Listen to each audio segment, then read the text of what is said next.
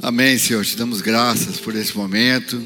Te agradecemos por essa adoração. Se vocês quiserem sentar, fique à vontade. Pai, muito obrigado. Conduza-nos em adoração a Ti, porque sabemos que a adoração não consiste apenas em cantarmos, em permanecermos de pé, mas a adoração vai muito além disso. E eu quero abordar nessa série de palavras sobre adoração a questão do sacerdócio dos filhos porque o sacerdote era aquele que oficiava, que fazia, era o intermediário entre os homens e Deus, que orava pelas pessoas, que fazia os sacrifícios. Mas a gente vai ver que desde o livro de Êxodo, Deus queria fazer da nação de Israel um reino de sacerdotes. E como nosso tema é adoração, é importante a gente ter ideia de que não tem como você adorar quem você não conhece. Não tem como você adorar alguém que você não conhece. E você precisa ter relacionamento com aquela pessoa quem você adora. No caso, o nosso Pai, que é Deus. E Ele não abre mão da nossa adoração. E a palavra diz também que Ele não divide a glória dele com ninguém. E Ele tem ciúmes né, de nós. É importante a gente se lembrar que tudo começou no Éden, com Adão e Eva. E no, no, no Éden, o próprio Adão vinha ter comunhão com Adão e Eva. O Éden é um lugar de comunhão, de prazer, de satisfação. Tem pessoas com Bíblia aí, vou pedir para abrir em Gênesis 3, de 8 a 10. Logo depois do pecado, a gente vai observar essa quebra de comunhão que existia antes do homem pecar. Só precisa de, de microfone quem for ler. Quem vai ler?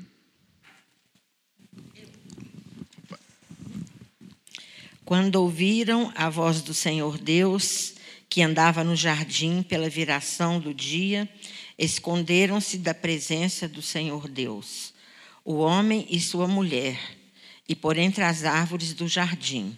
E chamou o Senhor Deus ao homem e lhe perguntou: Onde estás? Ele respondeu: Ouvia, ouvia tua voz no jardim, e porque estava nu, tive medo e me escondi. Obrigado. É importante que Adão ouviu a voz de Deus quando ele andava pelo jardim. Muitas vezes a gente tem a ideia de Deus como um espírito, né? fica flutuando assim, né? igual aqueles lençóis, né? quando a gente era criança, né? brincava com aquilo, mas Deus é uma pessoa. Tem outra versão que diz que ouviu os passos do Senhor. Então, é muito importante a gente ter essa clareza, que a gente não, não adora um ser etéreo que está aí voando, não, é uma pessoa. Deus é, um, é uma pessoa. O Espírito Santo é uma pessoa. Jesus é uma pessoa. Deus está sentado no seu trono. É muito importante a gente ter clareza. E além disso, Ele é nosso Pai. Os planos dele era que ele, ele tivesse relacionamento com Adão e Eva e com a sua posteridade, né, com seus filhos. Em função do pecado, essa comunhão foi quebrada exatamente nesse texto que a gente leu aí. E nós hoje devemos cultivar diariamente a comunhão com Deus. E o nosso deleite verdadeiro, a nossa alegria verdadeira, a nossa a gente se completa se relacionando com Deus, porque Deus é, é o único que, que nos completa em tudo. Quando nós temos carências, problemas, necessidades, e a gente coloca alguma coisa no lugar, seja casa, seja filhos, marido, carro, dinheiro, o que for, na verdade, nós estamos buscando essa completude, aquilo que falta em nós, aquele buraco da fechadura, né, que a gente já falou muitas vezes aqui, em coisas, quando na verdade só em Deus é que a gente vai achar isso. Quando a gente procura fora de Deus, nós vamos ser carentes. O Pai quer ter comunhão conosco, Ele deseja, Ele deseja isso, ter comunhão. Tem um texto que nós vamos falar aqui, inclusive o texto tema desse ano, né, o ano da adoração, Fala que ele procura por verdadeiros adoradores. Se ele procura, é porque ele quer ter esses verdadeiros adoradores. Agora, essa, essa intimidade com Deus e essa, e essa adoração que nós entregamos a Ele depende diretamente do relacionamento que nós temos com Ele. Pode ser um relacionamento superficial, pode ser um relacionamento com Deus que resolve nossos problemas, que atende às nossas orações só. E eu quero deixar claro aqui que não tem problema nenhum. o próprio Jesus falou: Batei e abri vos buscar e achareis. Paulo também em Filipenses fala né, que a gente deve fazer conhecidas diante do Senhor as nossas petições, não tem problema nenhum. A Bíblia te orienta a orar pelas coisas que você precisa. Tá? Isso não é nenhum demérito, não. Mas, muito mais importante do que isso, a gente deve buscar por Ele, pelo Senhor. A nossa busca não deve ser só pelas nossas necessidades, mas pelo próprio Deus. É isso que Ele quer. Porque se nós tivermos o próprio Deus no nosso coração, essa carência que temos, todos nós temos carências, necessidades, elas serão supridas nele. É lógico, não é uma coisa que começa hoje e amanhã já está resolvido. Porque qualquer relacionamento é assim. Para os que são casados, é, que namoraram, conheceram seu cônjuge em algum lugar, começaram a ter algum relacionamento, começaram a se interessar um pelo outro, namoraram um tempo, ficaram noivos, se casaram. E mesmo ao longo do casamento, é, as pessoas vão se conhecendo ainda, mesmo que tenham 40, 50 anos de casado. Ainda tem coisas para serem conhecidas. Assim é o relacionamento com Deus. E a gente é importante a gente ter a ideia de que Deus não é um Deus distante. Ele habita em nós o Espírito Santo habita em nós. É importante nós termos a consciência que Jesus é acessível, que Deus é acessível. Ele não está distante, é, nos julgando, fazendo uma contabilidade dos acertos e erros que nós temos para se relacionar conosco conforme o nosso desempenho. Ele nos ama. Ele mandou o filho dele para morrer por nós. Não tem prova de amor maior do que essa, que dá a vida pelo seu amigo. Ele mandou o filho dele. É o próprio Deus, a Trindade, três em um. E é importante a gente é, acompanhar como que foi a evolução depois da queda, quando houve essa quebra de comunhão entre Deus e o homem. Né? Os, os homens no Antigo Testamento, no, no livro de Gênesis, fala, é, Gênesis fala de homens que buscaram a Deus. E uma forma da gente identificar a busca por Deus é a construção de altares. Aparece no, só, na, só em Gênesis a palavra altar 15 vezes, ou seja, homens que levantaram altares para Deus, para buscar o Senhor. E dentre eles, nós não vamos ler todas as passagens, estão Noé, Abrão, antes de se tornar Abraão, Abraão também é, levantou altar, Isaac e Jacó, os patriarcas que levantaram altares a Deus, buscando o Senhor. Então, essa busca por Deus é uma, é uma coisa que acontece com todo homem que tem um coração sensível. Noé, Deus escolheu Noé para fazer aquela arca ali. Ele foi escolhido. E, de, e Noé obedeceu a Deus. Da mesma forma com os patriarcas, né? Abraão, que se tornou Abraão, Isaac e Jacó. Em Êxodo, a palavra altar aparece 70 vezes. Mas aí a história já muda, porque já tinha Deus já tinha um povo. Quando termina o livro de Gênesis, né, com José, ali, como o segundo homem do, do reino do Egito, né, depois de Faraó, é, em Êxodo, a população já cresceu em Gozen, né? Eles habitavam ali naquela região no Egito, que era uma região próspera. E começou também a perseguição, o espírito de Moloque, que nós oramos aqui hoje contra ele. Né? É, faraó mandou matar todos os, os meninos que nascessem. As mulheres podiam viver, mas os meninos tinham que morrer. E as parteiras não tinham coragem de fazer isso. Nasceu Moisés, Todo mundo conhece a história. Ela foi criada pela, ele foi criado pela filha de Faraó. A gente não vai entrar é, em detalhes. E a gente sabe que tem, ele, Deus mandou Moisés falar com Faraó, teve as dez pragas, teve a libertação do Egito. E em Gênesis 19, eu deixei falar mais no final, mas já vou falar aqui agora. Em, em, em Êxodo 19, 6, leia, por favor. Êxodo 19, 6.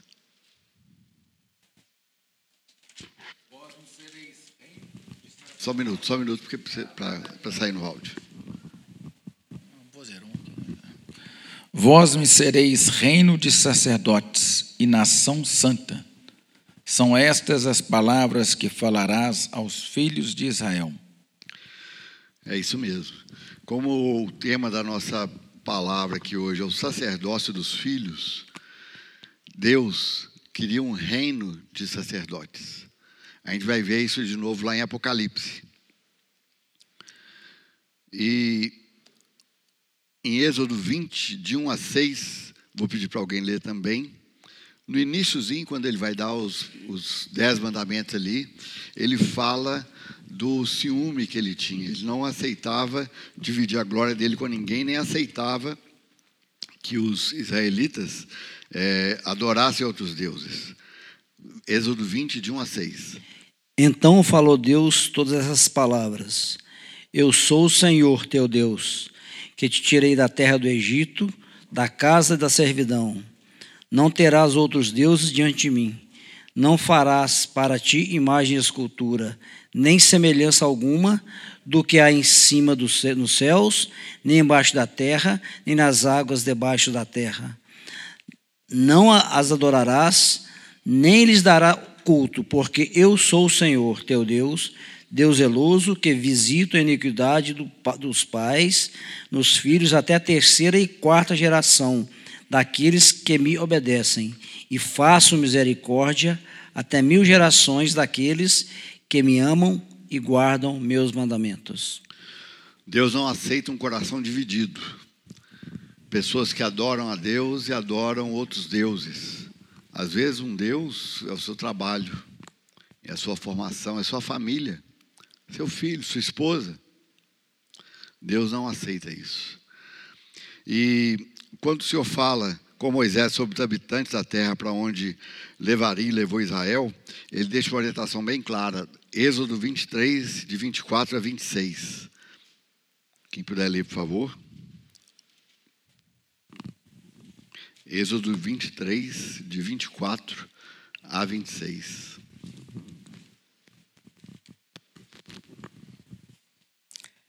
Não adorarás os seus deuses, nem lhes darás culto, nem farás conforme as suas obras. Antes os destruirás totalmente e despedaçarás de todo as colunas. Servireis ao Senhor vosso Deus, e ele abençoará o vosso pão e a vossa água, e tirará do vosso meio as enfermidades. Na tua terra não haverá mulher que aborte, nem estéril, completarei o número dos teus dias. É isso. Deus insiste em dizer isso, mostrar isso para o povo de Israel. Para que quando chegasse na terra, não adorasse os deuses daquela terra. Porque foi ele quem os tirou da terra do Egito.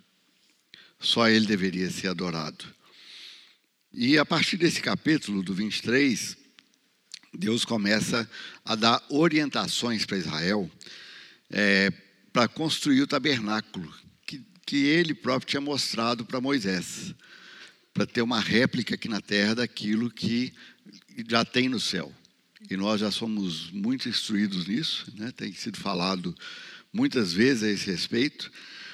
E é importante a gente se lembrar dos locais. Do, tem três espaços né, no tabernáculo. Tem o átrio, que era um espaço aberto, onde ali entravam as pessoas, ali eram feitos os sacrifícios né, dos animais. E depois tinha o santo lugar, que já era a parte coberta. Era a primeira porção da parte coberta, onde só entravam os sacerdotes ali. E é por isso que a palavra é o sacerdócio dos filhos. Os sacerdotes são aqueles que oficiam diante do Senhor. E nós somos reino de sacerdotes. O Senhor nos fez assim e nos faz assim. E ali os sacerdotes, eles cuidavam é, de manter o fogo aceso. E eu estava lendo esse texto hoje, até as tesouras para cortar o pavio tinham que ser de ouro. Ouro significa presença de Deus. Tudo ali era de ouro. E depois ainda tinha aquela cortina, aquele véu que foi rasgado quando Jesus morreu na cruz. Tinha o Santo dos Santos, que é o lugar da presença de Deus. Ali habitava a presença de Deus entre os homens. E por onde quer que o pessoal fosse, Israel fosse no deserto, eles levavam a presença de Deus. E Deus se manifestava também na nuvem durante o dia, uma coluna de fogo à noite. E é importante uma coisa que tudo estava voltado para a presença do Senhor. Tem inclusive uma estratégia que militarmente é totalmente inviável. Quando é, as pessoas paravam, né, quando Deus dava ordem para o povo parar, montava o tabernáculo, e todas as tribos, né, a gente não vai entrar nisso aqui agora, mas as tribos eram, cada, cada três tribos eram divididas. Uma ficava norte, sul, leste oeste do tabernáculo. E era um lugar perigoso o deserto. Tinha os inimigos. Militarmente falando, eles ficariam de costas para o tabernáculo e de frente, olhando para o deserto. Porque se qualquer inimigo viesse, era fácil é, agir contra eles. Mas a ordem do Senhor não era essa. Vocês vão olhar para mim. Todas as tribos olhavam para o tabernáculo. E nós não vamos é, entrar nisso aqui também, mas tem irmãos estudiosos que já fizeram as contas né, do número de pessoas que tinha em cada tribo e criou-se um padrão. Então, é, quando Deus olhava lá do céu e via o tabernáculo, as tribos acampadas, o formato que ele via era de uma cruz. Tinha o vertical, que era maior, e o horizontal, que eram menores. Então, nessa disposição que o próprio Deus ordenava, ele já via a cruz, a cruz de Cristo. Na verdade, a gente vê Jesus em todos os livros da Bíblia, inclusive do, do Antigo Testamento. Então é importante a gente ter essa consciência. Nossos olhos devem estar em Deus, não nos nossos inimigos nem circunstâncias. O nosso relacionamento deve ser desenvolvido e fortalecido a cada dia em Deus. Temos necessidade? Sim. Precisamos orar por elas? Sim. Mas o nosso maior foco de oração e de adoração é a Deus. A gente tem que procurar conhecer Deus. Deus quer não só ouvir o que nós temos a dizer para Ele, mas Ele quer que nós tenhamos uma intimidade com Ele, suficiente para que Ele ouça, para que nós ouçamos aquilo que Ele quer falar conosco. Tem algumas coisas que marcam a gente. A gente estava lá no contorno, nem lembro que ano que era, viu, Neif? Você falou uma coisa que nunca mais esqueci, que é que Deus tem muitos servos e poucos amigos. A gente tem que lembrar que nós somos filhos de Deus. Muitas vezes você é filho, mas você não é amigo do seu pai. O que Deus deseja é que seja tenhamos a consciência de quem somos, filhos, e sejamos amigos de Deus. Que Ele seja o nosso maior confidente, que Ele seja a primeira pessoa quem nós buscamos quando tivermos qualquer situação. E que nós aprendamos a adorá-lo. Tem até uma música que diz que a gente não deve, não adora a Deus por, pelo que Ele faz, mas eu vou até fazer uma intervenção nessa letra aí, que ele fala, a letra diz que pelo que Ele é, mas a gente deve adorar a Deus por quem Ele é. Ele é o nosso Pai. Nós somos sacerdotes. Em Hebreus fala de Jesus como sumo sacerdote. Ele nem era da tribo de Levi. Todos os sacerdotes é, no Antigo Testamento eram da tribo de Levi, da tribo de Moisés, Arão, né? e, e os filhos dele, deles também. Mas Jesus é o sumo sacerdote. Isaías 42, 8 é, fala que Deus não divide a glória dele com ninguém. Então é muito importante termos essa consciência. Adoração é uma coisa muito mais não sei se palpável, muito mais prática do que a gente imagina. A adoração não acontece, não acontece só nos momentos que estamos aqui. A nossa vida deve ser uma vida de adoração.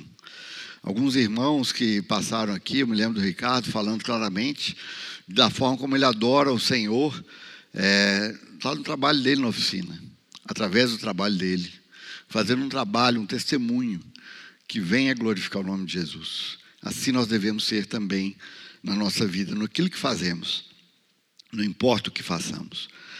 É importante que a gente saiba também que todas as lutas que temos, tudo isso que acontece no mundo, nós estávamos aqui orando pelo carnaval, orando né, pelas injustiças que acontecem aqui no, é, no nosso país e no mundo inteiro. É importante nós termos consciência que tudo que acontece de mal, toda a intenção de Satanás é ser adorado. E a gente vai ver isso aqui. É, agora em Mateus 4, de 8 a 11, logo depois que Jesus é batizado, é, lá por João Batista, e vem uma voz do céu dizendo: Esse é o meu filho amado em quem me comprazo. Aí Jesus vai para o deserto, faz jejum de 40 dias, aí vem as tentações. Nós vamos pegar só a última, a terceira tentação, Mateus 4, de 8 a 11. Quem pode ler, por favor? É, Levou ainda o diabo a um monte muito alto. Mostrou-lhe todos os reinos do mundo e a glória deles, e lhe disse: Tudo isso te darei se prostrado me adorares.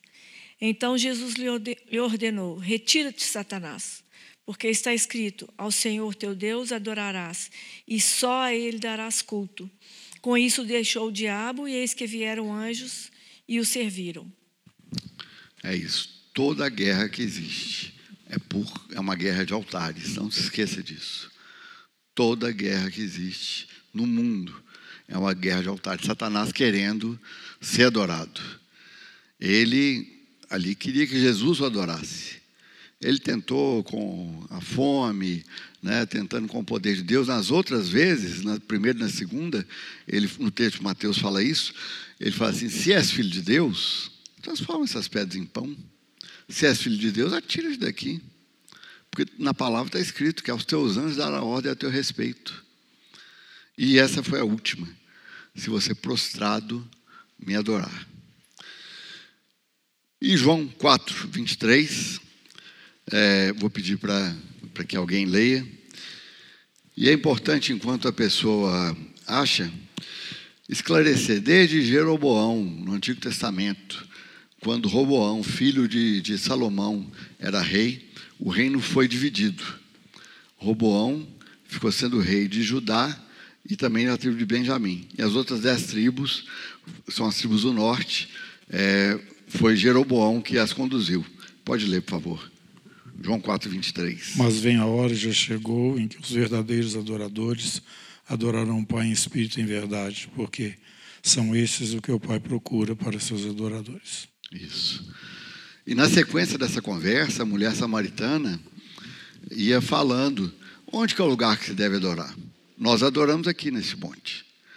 Mas alguns falam que é lá em Jerusalém. E ele fala: em verdade, em verdade vos digo, que é, o local correto é, é, Jerusalém, mas vem a hora, já chegou, né, como foi, foi lido aí o, nesse texto, em que os verdadeiros adoradores o adorarão em espírito e em verdade. Guerra de altares. Quando houve a divisão do, do, de Israel, com as dez tribos do norte, foi criado um outro altar. Envolve questões políticas, porque Jeroboão não queria que as pessoas fossem a Jerusalém, ficassem encantados com a adoração lá, com as festas, e voltassem para lá. Mas por uma questão que aparece, que parece ser só política, teve ali uma guerra de altares. Guerra de altares, lembre-se disso.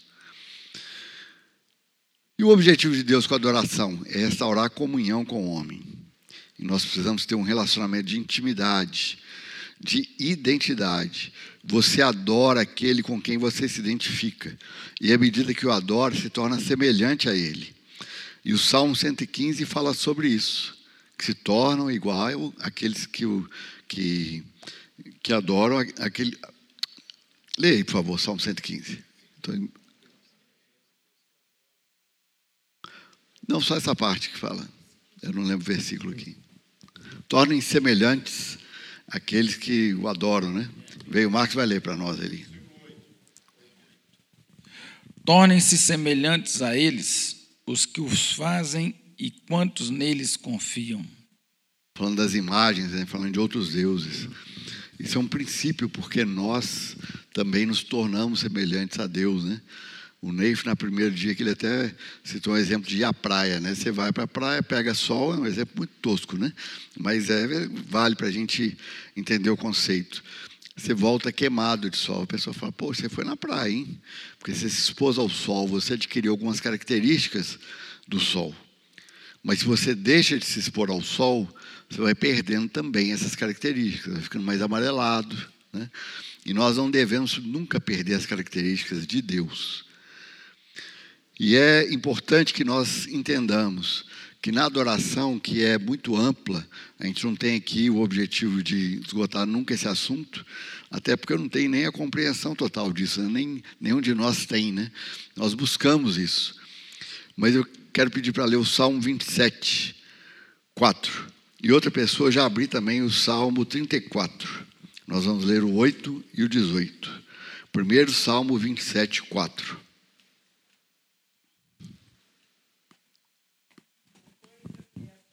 Peraí, só um minutinho.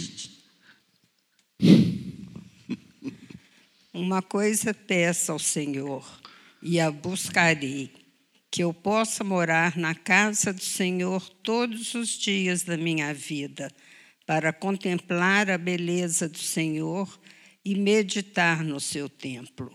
É isso aí. Nós ocidentais, nós não sabemos meditar. A meditação é uma coisa que é muito é, é muito prática para os orientais. Aqui a gente é muito rápido nas coisas. A gente não sabe meditar. Nós precisamos aprender a meditar no Senhor, contemplar o Senhor, ler uma palavra, ler um versículo, uma passagem, ler um texto e meditar e contemplar a beleza do Senhor. Davi, quando escreveu esse salmo, não estava numa situação boa, mas ele queria morar na casa do Senhor. E onde é a casa do Senhor hoje? É aqui? Na jornalista de Andrade, que é a casa do Senhor? Não. Aqui é um lugar que nós nos encontramos para adorar o Senhor. As igrejas, casa, se encontram aqui. Cada um de nós é o templo. Então, nós precisamos investir tempo com isso. O que define a sua prioridade, dia após dia, é o tempo que você dedica àquela atividade. As mais importantes, você dedica mais tempo. As menos importantes, pouco. Aquelas, vão, algumas vão ficando de um dia para o outro, uma semana para outra, um mês para o outro, um ano para o outro. E nós corremos esse risco de entender que nós somos salvos em Jesus, graças a Deus. Temos é, o Senhor, somos é, servos do Senhor, somos filhos do nosso Pai. Então não deu para ler a Bíblia hoje, não. Deixa para amanhã. Amanhã eu consigo. Amanhã surge outro problema. Semana passa, o mês passa. Nós precisamos ser zelosos com isso. E a coisa mais complexa não é só ler a Bíblia. Ler a Bíblia é muito importante. Meditar na Bíblia, muito importante. Buscar entendimento, buscar revelação, muito importante. Mas é importante, importante que nós busquemos o Senhor, dediquemos tempo. A nossa adoração é diretamente proporcional, a intensidade dela, né? É diretamente proporcional ao relacionamento que temos com Deus. E relacionamento é tempo. Imagina que você está com um amigo seu, tem muito tempo que você não vê. Ele chega, rapaz, quanto tempo que eu não te vejo, eu quero ficar um tempo com você. Rapaz, é bom demais, só tem que resolver o um negócio. Aqui entra no carro aí que nós vamos conversando. E você para, sai, desce, volta. No final você nem lembra o que, que ele falou. E eu quero confessar, vou falar por mim, que eu já fiz isso muitas vezes com Deus. E eu me arrependo disso, de não ter valorizado o Senhor a cada dia. E a vida vai levando a gente, a gente é, deixa passar tempos preciosos. Esse tempo que passou não volta mais. Mas Deus é misericordioso e a gente pode é, recuperar esse tempo através da comunhão com, com Ele. Uma outra coisa que eu nunca vi é uma pessoa soberba adorar a Deus. Nunca. Nunca vi um soberbo adorar a Deus. Porque o soberbo, ele se acha, ele resolve tudo por ele mesmo. Ele acha que ele tem todos os recursos, tudo que ele precisa. Ele sabe demais. E é por isso que a Bíblia, em especial Davi, fala de um coração quebrantado. É, eu pedi para alguém abrir Salmo 34, é, versículos 8 e 18. Ó, oh, provai e vede que o Senhor é bom. Bem-aventurado o homem que nele se refugia. O 18 agora. Perto está o Senhor dos que têm coração quebrantado e salva os de espírito oprimido. Perto está o Senhor dos que têm coração quebrantado e salva os de espírito oprimido. Esse, esse salmo tem alguns salmos que são especiais para a gente. Esse é um de, deles que é especial para mim.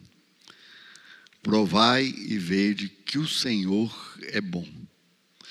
Eu não sei no hebraico como que é, mas em inglês é taste, é provar, é comer mesmo, colocar ali o alimento na sua boca. Você prova e vê. No hebraico não sei se tem esse mesmo sentido, mas para nós o provar pode ser põe a Deus à prova, né?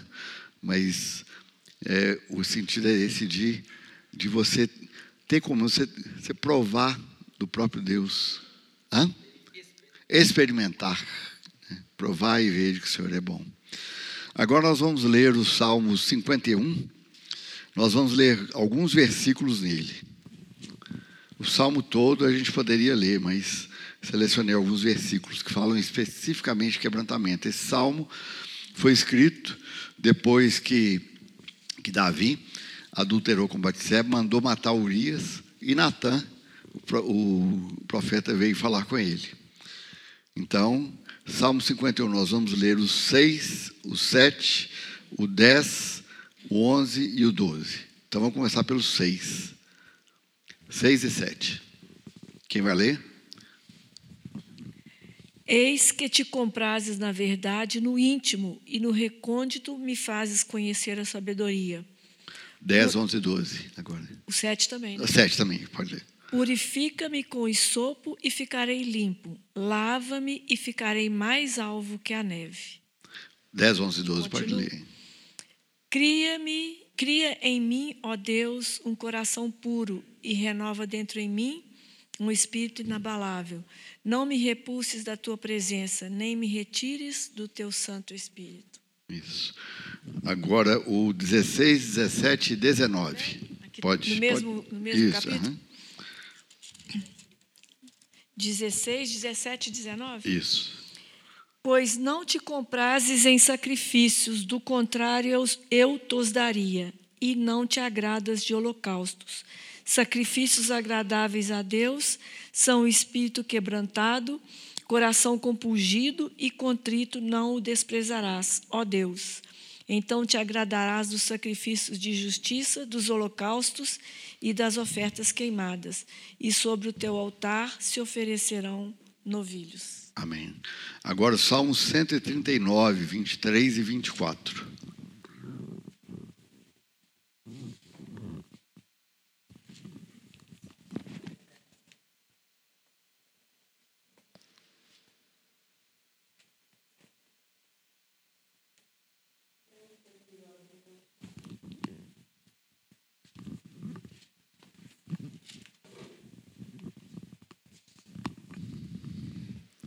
Sonda-me, ó Deus, e conhece o meu coração.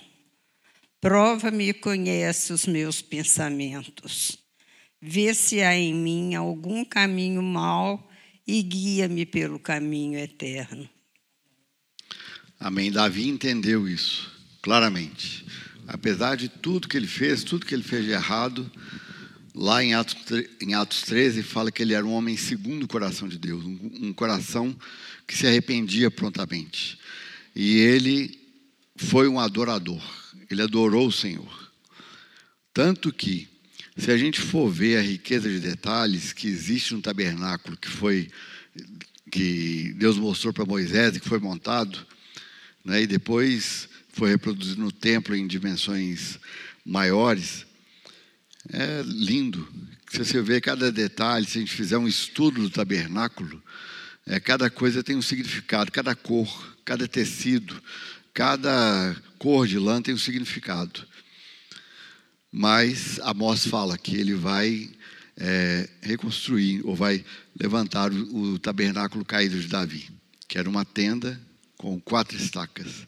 Mas ali se adorava o Senhor todo o tempo. Então é importante que nós tenhamos esse coração contrito ao adorar a Deus. Saibamos quem nós somos, filhos de Deus, somos sacerdotes. Te- Nós, como filhos, temos um sacerdote. E o filho primogênito de Deus, ele foi um sacerdote superior a qualquer sacerdote que já existiu. Em Hebreus 7, 24, é, o escritor fala de um sacerdócio superior. Acho que a Tina foi lá com, com o microfone, deixa eu achar ele aqui.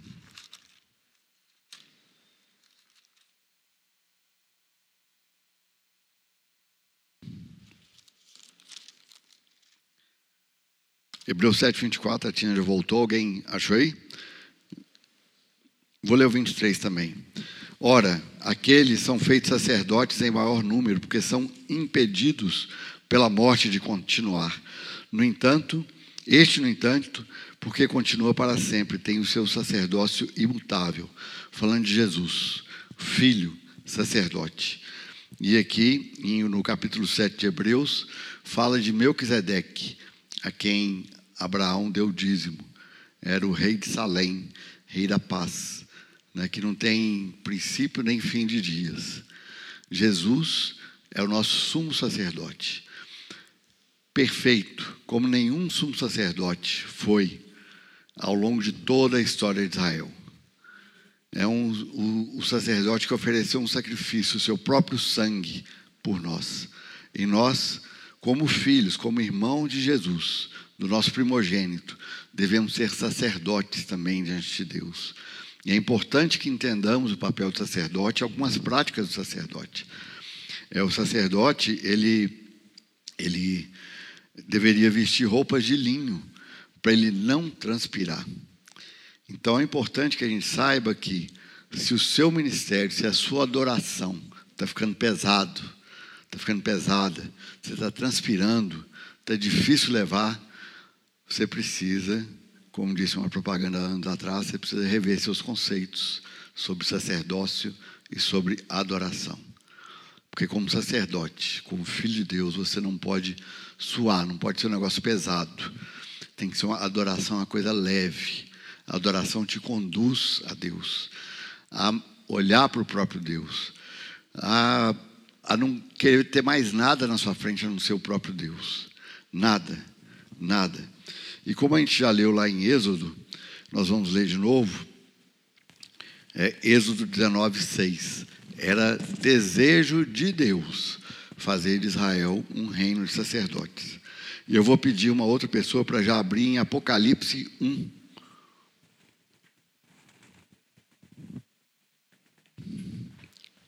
De 4 a 6. 1, Êxodo 19, 6. Outro Apocalipse 1, de 4 a 6.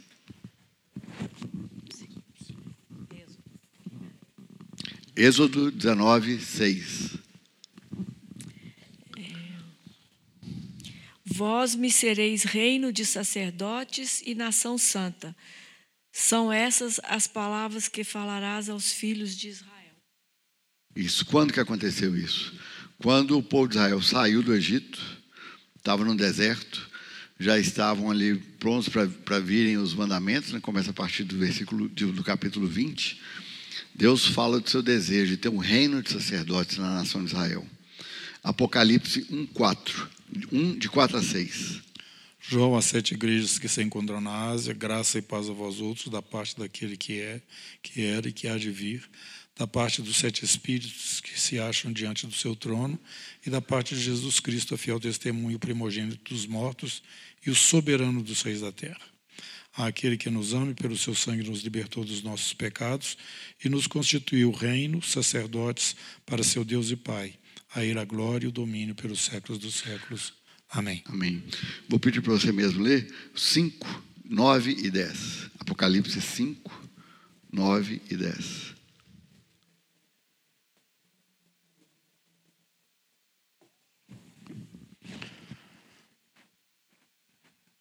Depois dessas coisas, vi eis grande multidão que ninguém podia enumerar, de todas as nações, tribos, povos e línguas, em pé diante do trono e diante do cordeiro, vestidos de vestiduras brancas. É esse?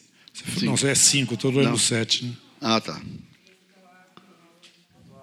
Cinco quanto? 9 e 10. 5, 9 e 10. E entoava o novo cântico, dizendo: Digno és de tomar o livro, de abrir os selos, porque foste morto com teu sangue, compraste para Deus os que procedem de toda tribo, língua, povo e nação. E para o nosso Deus os constituíste reino e sacerdotes, e reinarão sobre a terra. Amém. Gente, é importante a gente lembrar do que a gente falou no início. Quando Adão pecou, Adão e Eva pecaram, foi quebrada a comunhão.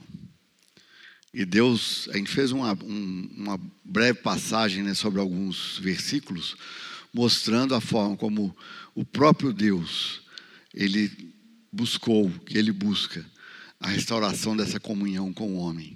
Porque sempre foi desejo dele que nós fôssemos um reino de sacerdotes, sacerdotes dos filhos. Jesus, o sumo sacerdote, que adora o Senhor. E nós precisamos ter também essa clareza, essa consciência. Nós precisamos ser uma família padrão celestial do sacerdote, do sacerdócio. É importante que nós, como filhos de Deus, como família que somos, o adoremos, como os sacerdotes faziam e Jesus faz. É importante que nós precisamos ter um senso de pertencimento, porque nós pertencemos ao nosso Pai. E nós não adoramos a Deus à toa. Ele é o nosso Pai. Nós o adoramos porque Ele é Deus. Ele nos amou primeiro. Até o fato de adorarmos vem dele. Até o fato de arrependermos, Romanos fala sobre isso. Até o fato de nos arrependermos dos nossos pecados é graça à bondade de Deus. Então é importante a gente ter essa consciência. E é importante que a intimidade gera vida. E onde que a vida é gerada? Na intimidade com Deus. Só na intimidade com Deus que a vida é gerada. Fora dele não tem vida. E é importante a gente se perguntar: como que eu tenho vivido a minha vida? Será que eu tenho sido um verdadeiro adorador? E eu não me refiro aqui aos cultos, ou no momento das igrejas casa, quando tem ali um momento vertical né, de adoração, de oração, mas ao longo do dia da minha casa, quando ninguém está vendo, eu estou sozinho em casa, no meu trabalho, eu tenho sido um adorador, porque é esses que o Senhor busca. Quando estamos aqui juntos, gente, é uma benção, uma maravilha estar aqui. Essa unção, a ador... nossa, você é levado pela adoração, você é levado. Mas é importante que cada um de nós seja um gerador de adoração. Isso não vem de nós, isso vem de Deus. E nesse reino, né, que nós somos rei- um reino de sacerdotes, nós vivemos através da comunhão com o Pai. É importante que nós não vivamos é, do jeito que achamos que é melhor mesmo, mas de acordo com o que Deus vive. Paulo falou, né? Não vivo mais eu, mas Cristo vive em mim. E às vezes nós queremos procurar afetos, profundos afetos no relacionamento com os amigos, mas eles estão em Deus. Os profundos afetos estão em Deus. A resposta a tudo está em Deus. E eu quero convidar cada um de nós, ao final dessa série de mensagens sobre adoração, se você não ouviu todas, eu te, eu te aconselho a procurar no site, tem lá os links úteis e você vai ver os podcasts.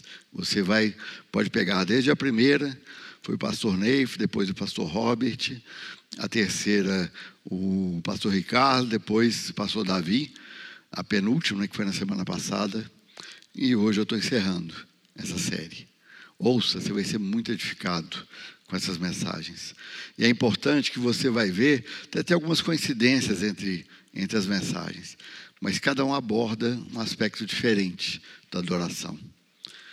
Esse é o ano da adoração aqui na comunidade. Todos os anos são, mas nesse ano especificamente nós temos esse foco. E o desejo do Senhor é que nós nos tornemos verdadeiros adoradores, que nós sejamos, já temos sido, mas que sejamos mais profundamente, sejamos transformados. Porque o fogo do Senhor, né, falando do que o pastor Robert falou, do Espírito Santo, o fogo do Senhor, ele nos acompanha onde nós formos. Mas para isso precisamos ter relacionamento com Deus. Precisamos ser puros, como eu abordei aqui, ter o coração quebrantado, contrito. Porque muitas pessoas buscam o poder de Deus, e é muito importante que tenhamos o poder de Deus. Mas eu vou te dizer que é mais importante você ter a pureza do que ter o poder. Porque se você tem a pureza de Deus, você tem o poder, você tem tudo. Você tem características de Deus.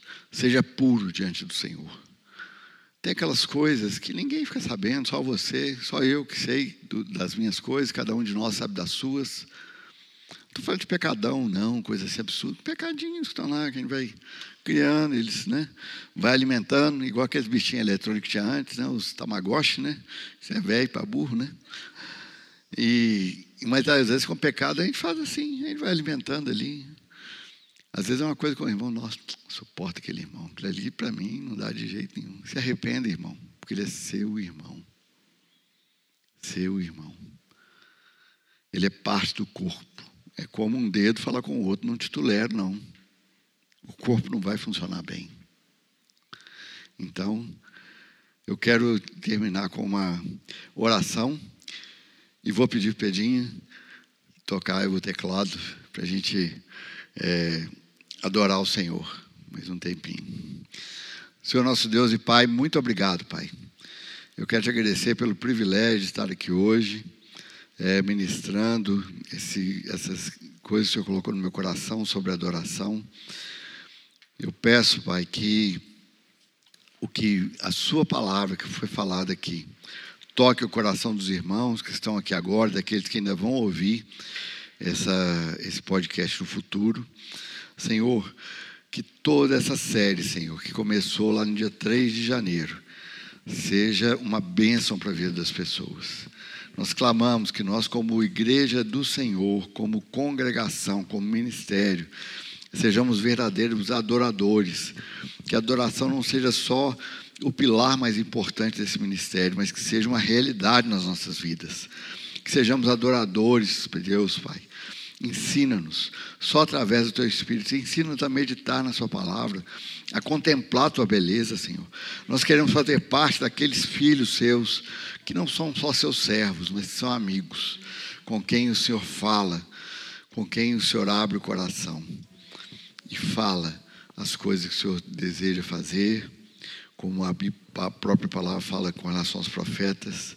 Queremos ser íntimos do Senhor. Se depender de nós, nós queremos mesmo só as suas bênçãos, Senhor. Mas é o teu Espírito em nós, a tua graça, a tua misericórdia, que nos faz adoradores do Senhor. Que gera essa fome em nós, traz fome para nós, Pai, a cada dia, uma fome cada vez maior, uma fome insaciável, que nós não consigamos fazer nada se primeiro não tivermos o nosso tempo com o Senhor tempo de orar, de leitura da Bíblia e de ouvir também a Sua voz. Ensina-nos, Pai, a cada dia, em nome de Jesus. Amém. Amém.